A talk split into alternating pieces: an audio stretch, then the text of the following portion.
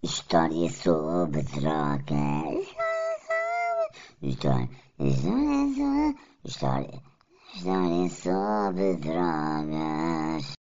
Há 200 mil anos surgem os primeiros humanos, Homo sapiens.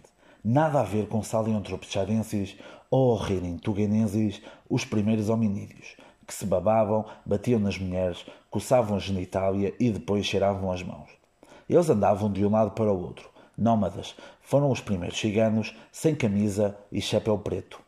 Tinham uma empresa de esquentadores, aliás, foi assim que foi inventado o fogo, e comunicavam com gestos. Na altura, o dedo do meio significava dor de costas. Por falar em dedos, surge aqui o conceito de aliança de casamento. Com um cordel à volta do dedo, significava propriedade do homem para com a mulher, ou seja, como hoje em dia. Também caçavam em discotecas e em jardins infantis não pela pedofilia em si, mas porque tinham capacidades artísticas semelhantes, como por exemplo as grutas de Altamira, 40 mil anos antes de Cristo.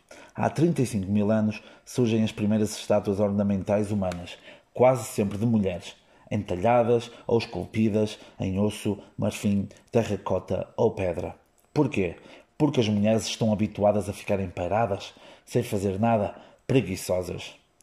Há 21 mil anos surge a Idade do Gelo, o filme, que no total foram quatro. Isto tudo foi bem depois da Pangeia, uma casa de entretenimento noturno com base no ser tudo junto, ao molho.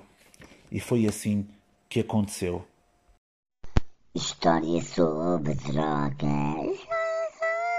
História, história, história, história sobre drogas.